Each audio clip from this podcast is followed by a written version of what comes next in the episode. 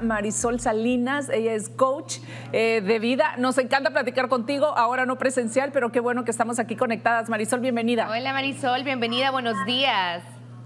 Qué alegre poder estar con ustedes en el estudio desde México, pero con el corazoncito ahí, siempre. Lo sabemos. Este tema que no es la canción de Joe Manuel Serrat, cuando habla de harto de estar harto, de preguntarle al mundo por qué y por qué, pero ese es el tema harto de estar harto? ¿Cuál es esa condición física o mental? ¿Por dónde comenzamos?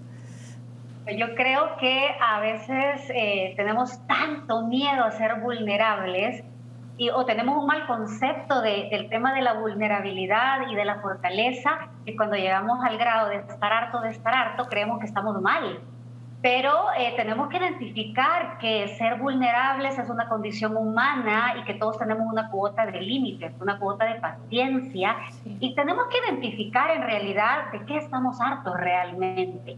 Eh, yo quisiera dividirlo, porque sé que el tiempo en televisión es muy corto, en las situaciones que son internas y las que son externas muchas veces estamos hartos en realidad de nuestra propia conducta, de reaccionar del mismo tipo de comportamiento, eh, de tropezar con la misma piedra y con el mismo pie y en realidad estamos hartos de nosotros. En este sentido, usualmente lo que sentimos es culpa, a veces vergüenza pública, porque evidentemente estamos patinando en, en la misma rueda y no avanzamos de alguna forma. Pero también existen aquellos estar harto de estar harto de situaciones externas en donde nosotros tenemos que identificar cuando algo ya no nos hace bien, cuando ya topamos la cuota, posiblemente porque no gestionamos la emoción cuando esta emoción era pequeñita. Voy a dar un ejemplo muy sencillo. Eh, por ejemplo, cuando nosotros estamos ante una expectativa de algo afuera, en el trabajo, a nivel pareja, en la familia, y esta expectativa no se cumple, entra la emoción básica más bajita, que es la decepción pero luego de la decepción yo no digo nada y yo sigo ahí y sucede algo más y viene la frustración. Luego de la frustración viene el enojo, luego viene la rabia y luego viene el me vale. Entonces aquí la pregunta es, ¿la expectativa es saludable? Porque como dicen, la expectativa lo arruina todo no te hagas tanta expectativa cuando nos cuentan una película de un concierto, nos dicen maravillas y cuando nosotros llegamos y lo comprobamos, no era cierto, no es así. Y yo creo que también aquí suma la forma en cómo nos lo contaron y nosotros nos imaginamos algo La vida matrimonial, que es lo máximo. Y cuando empezás a ver estas cositas que y te van quizás no es porque sea malo, sino que porque de verdad eh, volaste no era que iba a ser algo eh, súper mágico, no sé. ¿Es bueno tener expectativas o hasta qué límite? Escucharon ustedes el chiste de cada quien cuenta la feria de acuerdo a cómo le fue, ¿no? Exactamente, sí. Yo creo que tenemos que entender varias cosas, tres conceptos. Uno, cada quien cuenta la experiencia de acuerdo a lo que lo ha vivido. Dos, hay que saber entender que el ser humano sin expectativas no se puede mover, pero hay que saber a dónde colocamos las expectativas. El error muchas veces es colocar la expectativa correcta en el lugar o en la persona incorrecta. Y la otra es no tener la madurez de comprender que hay mil factores que yo no voy a controlar y en lo cual yo, si no logro gestionar esta decepción, esta frustración, este enojo, va a llegar un momento en que voy a rebalsar. Muchas veces lo que nos hace rebalsar no es una gran cantidad de agua, es una gota. Pero esta gota, si es una situación que yo vengo repitiendo, puede ser la que me salve, porque el estar harto de estar harto sirve para algo, toma de decisión. También lo que tú hablabas, Marisol, que me parece muy interesante, con lo que iniciaste, todas estas suma de acciones o de cosas internas en donde tú identificas que no estás bien contigo mismo. ¿Siempre la persona es consciente o puede ser que no se dé cuenta que no está bien con ella misma? No, no, si todos estuviéramos conscientes, posiblemente la vida que tendríamos fuera un poquito más en paz.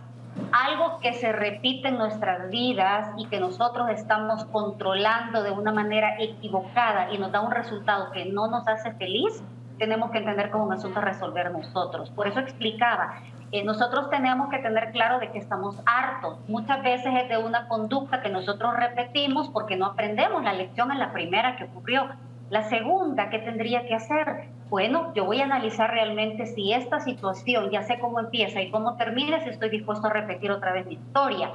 Dos, si la situación es hacia afuera, hay que identificar de qué estoy cansado. Estoy cansado de no saber manejar esta situación. Estoy cansado de que, por ejemplo, eh, estoy estudiando algo, una carrera, y cuando la situación se me pone difícil y, yo saco mala calificación, yo tiro todo y me enojo con el profesor, cuando realmente lo que tengo que hacer es cambiar un método de estudio, eh, adquirir nuevas herramientas.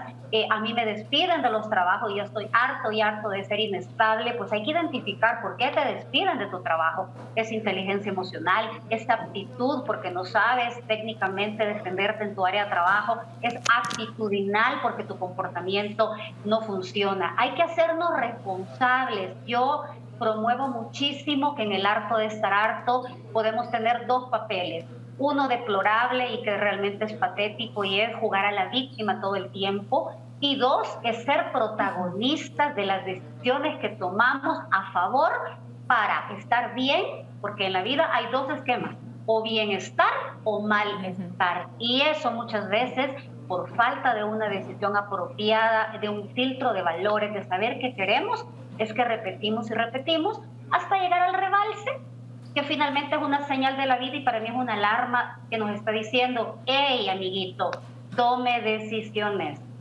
Es cuestión de personalidad, Marisol, de decir eso, de tomar decisiones, de saber y estar consciente que ya me harté de estar harto, pero sigo aquí en las mismas, no hago nada por resolverlo, estoy mostrando que estoy ya cansado todos los días y eso al final va a cansar también a los demás. Entonces, el momento en que yo no tomo cartas en el asunto es cuestión de personalidad, de valor, de, de, ser capaz de resolver tú misma tu vida, pues, porque no vas a esperar que alguien más venga y lo haga. Yo creo que es cuestión de carácter. Tenemos dos tipos de caracteres, los débiles y los fuertes. Una persona que se sabe conducir a sí mismo es una persona de carácter fuerte. Hemos mal comprendido el carácter fuerte como la persona que se enoja fácil, pero realmente ella es una persona de carácter muy débil, en donde las emociones de otros lo tambalean y lo hacen reaccionar y no lo hacen reflexionar una conducta. Yo creo que tenemos que tener claro algo para hacerlo bien práctico. Si usted está harto de estar harto en una situación, identifique si el factor del que está harto tiene que ver con algo que usted viene repitiendo como un patrón conductual, o dos, si está en un lugar donde usted realmente no está bien por lo que sucede afuera, no por lo que sucede adentro. Y recordemos que lo que nos toca nos checa muchas veces, son cosas pendientes de resolver. Segundo, comprendamos que la conducta es el mecanismo de toma de decisiones diario que van haciendo destino en nuestras vidas. Es imposible que nosotros, después de un harto de estar harto, haciendo lo mismo, vayamos a adquirir eh, nuevos resultados finalmente. Eh, hágase dueño de su vida, hágase dueño de su vida y defina qué quiero. ¿Qué quiero ver en seis meses en mi vida? ¿Qué quiero ver en un año? La situación que tengo ahorita, si la sigo manejando como la estoy manejando, ¿me va a llevar a una nueva vida, a un nuevo resultado o seguiré repitiendo? ¿Qué tengo que aprender de esta situación? ¿Para qué estoy viviendo esta situación? Y esto forma parte del carácter que finalmente es como el vehículo en el que nos subimos para obtener resultados de vida. Solo tenemos una vida, usted es el protagonista, no hay nadie más afuera que le haga de víctima, usted decide qué hacer en cada momento. Use el harto de estar, de estar harto como una alarma de la vida de algo hay que hacer, algo hay que hacer aquí, una decisión o un cambio y con, sabrá qué situación tiene. Con respecto a las preguntas que tú hacías, de las que tenemos que hacernos nosotros como personas, especialmente cuando la persona ya está harta de estar harto, me parecen excelentes, me parecen muy buenas. Pero ¿cómo la persona llega a esa madurez mental? Porque usualmente las personas que ya están hartas de estar hartas, pues ponen mil excusas, miles, miles de problemas, pero no se dan cuenta que tienen que salir de ahí. ¿Cómo ellas mismas se pueden ayudar? Porque tengo entendido que nadie más va a poder ayudarlas aunque tengan familiares que quieran apoyarlas? Hay un sensor bien importante en el ser humano, se llama dolor. Cuando algo te ha dolido y te sigue doliendo y te causa heridas, es suficiente motivo, de hecho, si fuera un tema físico y tú estás sangrando una herida y siempre es la misma herida, ¿qué harías? Irías a buscar al doctor inmediatamente. Irías a decirle, tengo un problema, no sé qué es, pero me duele. Pues precisamente, para mí el dolor es uno de los mecanismos que la vida nos da cuando quiere que tomemos otro tipo de ruta de vida. Entonces, más allá de un tema de conciencia mental, pues el dolor de ver, ok, tengo 30 años, 35, 40 años, sigo tropezando con la misma piedra, no logro establecer de alguna manera estabilidad personal, eh, laboral, y yo me harté de esto, yo ya quiero tener una familia, yo ya quiero tener un trabajo donde realmente me sienta bien. Bueno, define primero qué es lo que no estás haciendo bien tú. Segundo, no te sientas mal porque esta vulnerabilidad es verdadera fortaleza de reconocer que yo necesito ayuda, si yo no puedo salir de esto, busca gente experta, gente que ya lo haya hecho.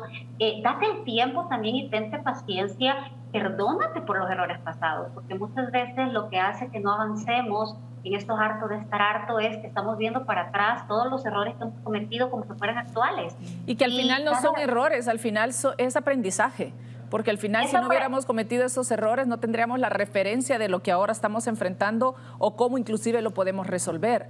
Hay personas que se dan cuenta y son conscientes de que me estoy hartando de estar harto, pero como no trabajo esto, ¿cuáles podrían ser las consecuencias a mediano plazo? Personas que nunca hicieron nada y se la pasaron quejando de que, pues sí, nunca hubo chance de cambiar las situaciones que dejaron sangrar la herida. Exacto, y ah, se quedaron ahí las consecuencias ya a nivel individual, digamos, de, lo que tú, los ejemplos que pusiste, de familia, trabajo. mira, mira, una cosa que no se resuelve y está sangrando, lo que ocurre es que nuestras relaciones personales, las más importantes y las más reales siempre van a ser tu pareja y tus Esas son las más reales que vas a tener. El resto son eh, con capas y máscaras sociales cuando uno está sangrando una herida y eh, tiene una relación, por ejemplo, de pareja y trae algo sin resolver, tú vas a sangrar la herida encima de una persona que no te causó la herida. Y esto va a causar que tarde o temprano, alrededor de la crisis de los 40 o de los 50, que son las crisis más importantes a nivel existencial, empieza a entrar el arrepentimiento y la culpa, que son unas emociones bastante pesadas porque requieren mucha terapia de perdón, de aceptación y de comprender que cada día podemos hacer un cambio en nuestras vidas si así lo queremos, pero cada día tenemos menos tiempo de disfrutar ese nuevo resultado porque tenemos menos vida y eso hay que comprenderlo. Hoy es el cambio, hoy es el momento de salirse de esa situación, ya sea que usted la ha causado o que otros le han causado, pero usted tiene derecho a ser feliz. Ah, ah, se necesita mucha madurez para decir yo la causé y lo voy a resolver. y mucho valor. y mucha humildad, diría yo, mucha humildad, pero sí se puede. Gracias Marisol por todo lo que nos estás diciendo. Como dice Vicente Fernández, respiro por la herida. Sangrar por la herida, pero toca a veces. Saludos Marisol, un gusto siempre hablar contigo. Te esperamos cuando vengas acá. un tequilita. Desde allá. Un abrazo y Igualmente. Muchos abrazos. Vamos a pausa.